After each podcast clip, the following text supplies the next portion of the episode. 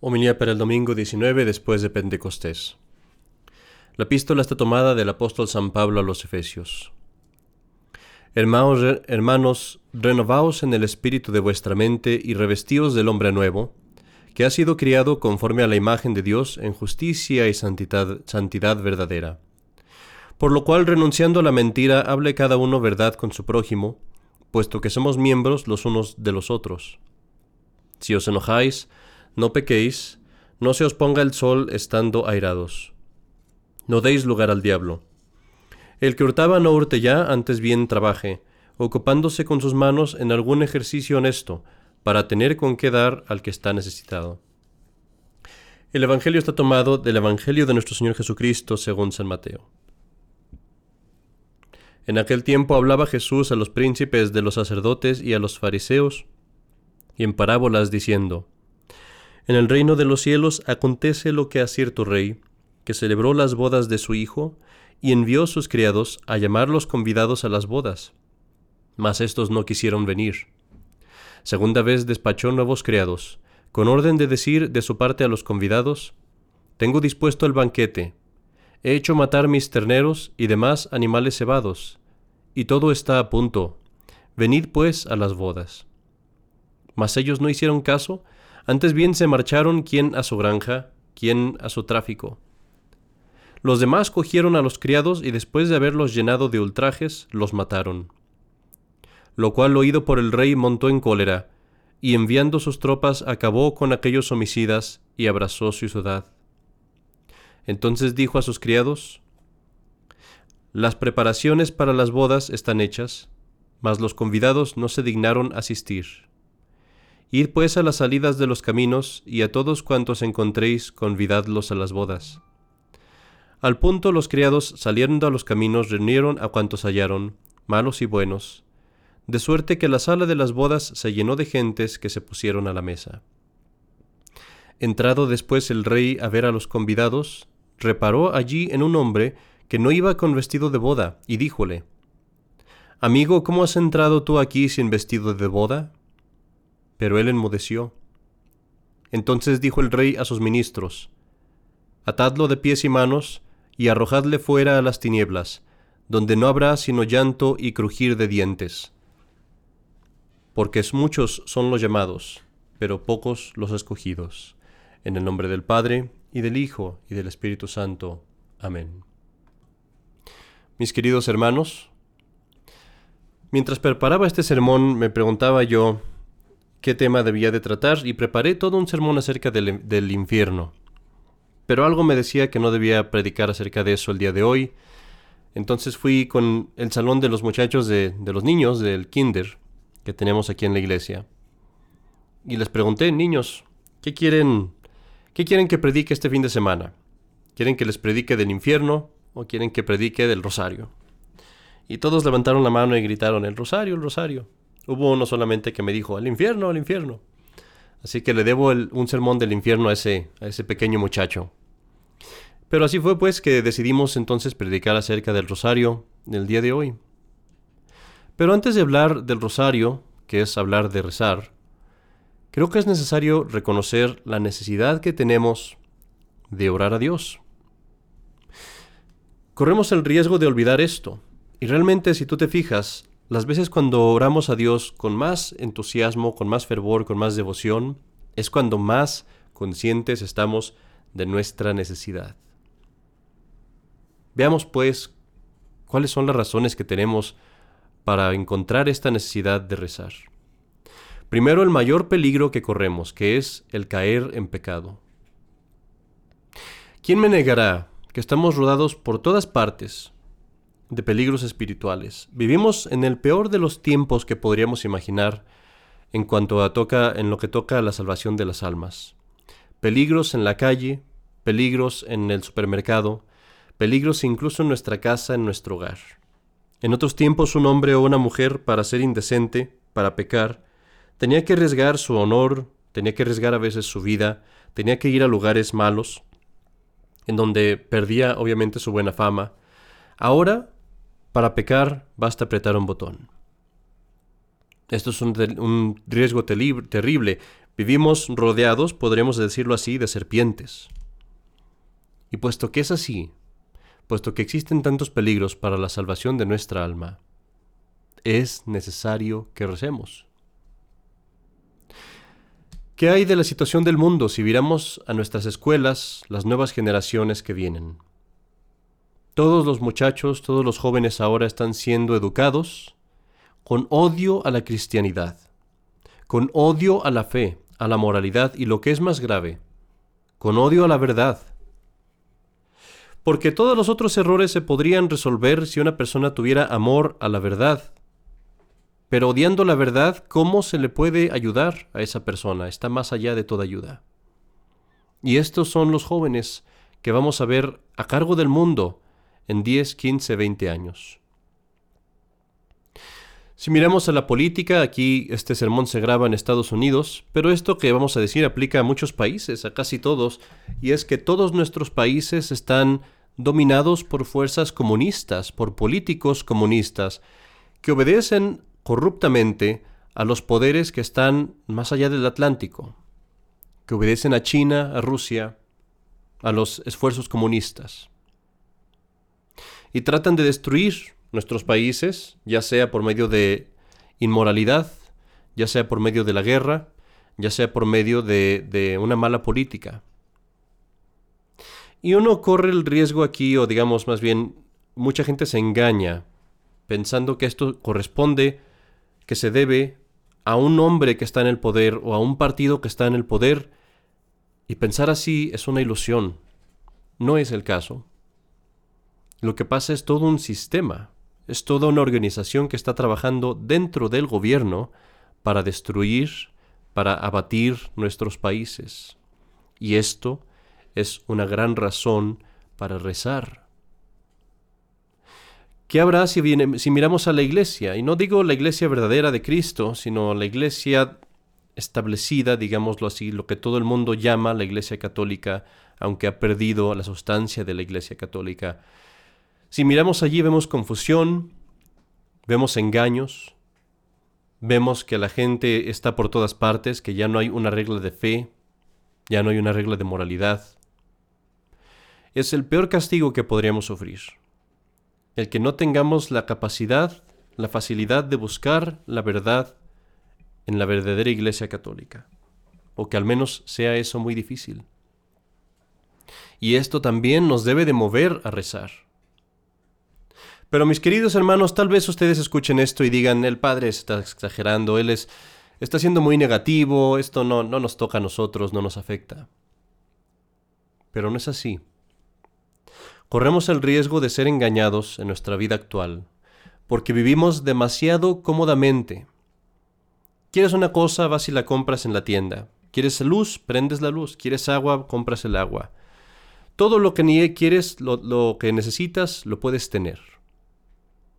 Vives en comodidad, te sientas muy a gusto en un sillón y cuando quieres prendes la tele y tienes entretenimiento allí a la palma de la mano. Y toda esta comodidad te puede engañar haciéndote pensar que el castigo no va a caer sobre ti, que por alguna razón tú eres distinto de todos los hombres que han vivido en toda la tierra, que han sido castigados por los pecados de su pueblo. Pero no es así, si tú miras a los romanos, Vivieron también ellos en decadencia, también ellos eran la sociedad más poderosa del mundo, y no se convencieron de que iban a ser castigados hasta que vieron sus ciudades quemadas y ardiendo por la invasión de los bárbaros. Y asimismo con nosotros, ¿por qué no seríamos castigados? En los veintes, las mismas generaciones aquí en México, en Estados Unidos, en todos los países sufrieron una crisis, sufrieron hambre, sufrieron recesión, ¿por qué no seríamos nosotros castigados? En 1910 y en 1940 casi todo el mundo sufrió guerras, sufrió la pérdida de seres queridos, el colapso de la familia por la disrupción de la familia a través de la guerra. ¿Por qué no seríamos nosotros castigados? Hemos visto en tantos países, en Cuba, en Venezuela, en Rusia, en China, a la gente oprimida por una tiranía comunista, millones asesinados, la gente tomando comida del basurero. ¿Por qué no seríamos nosotros castigados así? ¿Qué te hace a ti diferente? No hay ninguna razón por la cual tú no serías castigado de la misma manera, porque hemos pecado y hemos pecado tan grandemente que el castigo está sobre nuestras cabezas. Pero hay solamente una razón que puede detener este castigo. Solamente una cosa. Y la vemos aquí en la iglesia que tenemos aquí, la vemos en esta imagen de la Santísima Virgen María que tenemos en su santuario.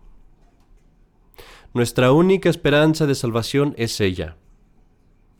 Porque hemos ofendido a Cristo tanto que tal vez no merecemos ir a Cristo. Pero con la abogacía de la Virgen María podemos llegar a Cristo de nuevo. Ella es nuestra esperanza, es en sus manos en quien Dios ha puesto la victoria, es a ella a quien debemos acudir y eso principalmente, como ella misma lo ha pedido, a través del rosario. Pero mis queridos hermanos, no basta que recemos el rosario si al mismo tiempo vivimos vidas inicuas, vidas pecadoras. Todos somos pecadores, pero hay una diferencia entre pecar ocasionalmente, pecar por debilidad, y pecar por vicio, pecar por flojera, pecar porque no queremos intentar salir del pantano. Y cuando pecamos así y pretendemos que rezando el rosario la Virgen nos va a ayudar, es como si viniéramos a besar los pies de la Virgen y un día después fuéramos a besar al demonio. No debemos de hacer eso.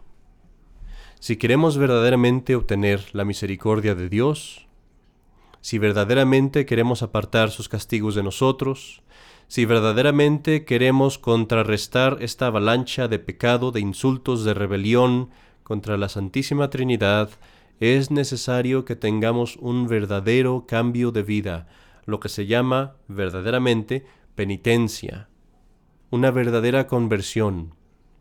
Que nuestros rosarios vayan acompañados de pureza, del cumplimiento del deber, de abandonar los entretenimientos del mundo, de abandonar los YouTube, los Netflix, los, las películas de televisión, los canales de televisión, la música sucia.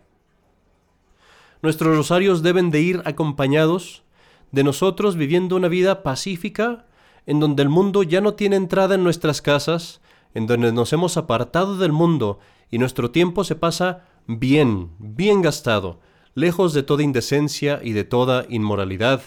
Eso sería una verdadera conversión y si hiciéramos esto junto con el rosario, les aseguro, veríamos el mundo cambiar y no es necesario que sea una gran cantidad de personas. Fueron solo unos pocos los que hubieran podido salvar a Sodoma y Gomorra. Fueron solo unos pocos relativamente los que rezaron el rosario y lograron salvar al mundo del Islam en la batalla de Lepanto y en la batalla de Viena y después en las revoluciones mundiales de 1800. Si todos lo hiciéramos, esta pequeña cantidad de nosotros, sería como la levadura en el pan, que aunque ser muy poca, lo cambia todo. El rosario, pues, es lo que debemos de hacer. El rosario es a, donde debemos acudir. Pero no quiero que me escuches más a mí, mira ahora la imagen de la Santísima Virgen María y escucha lo que ella te dice. Escucha sus palabras, porque ella dijo en Lourdes, penitencia, penitencia, penitencia, rezad por los pecadores.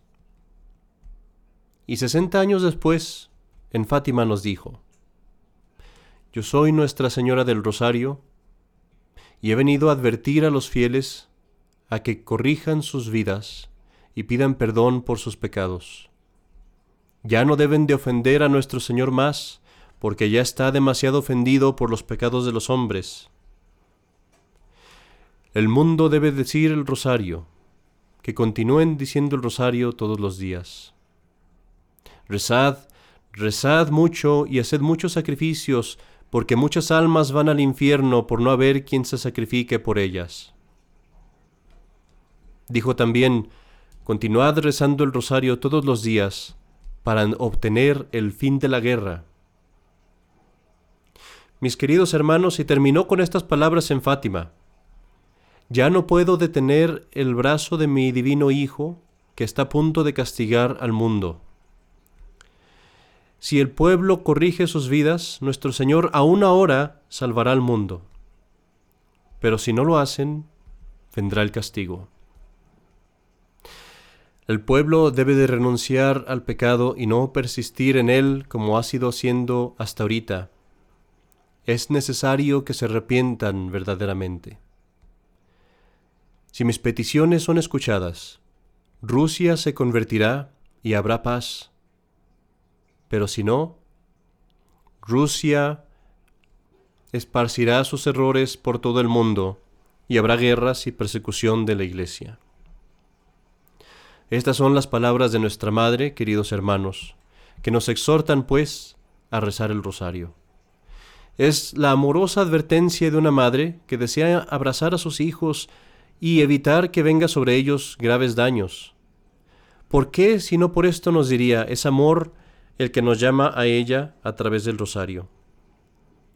Mis queridos hermanos, pues no convertiremos nuestras vidas ¿No es verdad que escucharemos a nuestra Santísima Madre? ¿Quién va a cumplir con sus peticiones sino nosotros que estamos en la fe verdadera? Acordémonos, pues, el día de hoy, por un lado, de la justicia de Dios que nos amenaza ya en el Evangelio, cuando vemos la respuesta que dio Dios el día de hoy. Veamos, por un lado, pues, sus castigos, pero por el otro, veamos la misericordia que nos muestra dándonos esta puerta de salvación, esta tabla de salvación, esta última cuerda para llevarnos al cielo, la Santísima Virgen y el Santísimo Rosario. Rezadlo juntos en familia, rezadlo todos los días, que sea más fácil que te vayas a tu cama sin haber comido que sin haber rezado el rosario, que no puedas dormir, que no te puedas acostar en paz si no has terminado de rezar el Santísimo Rosario todos los días en familia, como nos lo ha pedido ella, que es, mis queridos hermanos, nuestra última esperanza. En el nombre del Padre, y del Hijo, y del Espíritu Santo. Amén.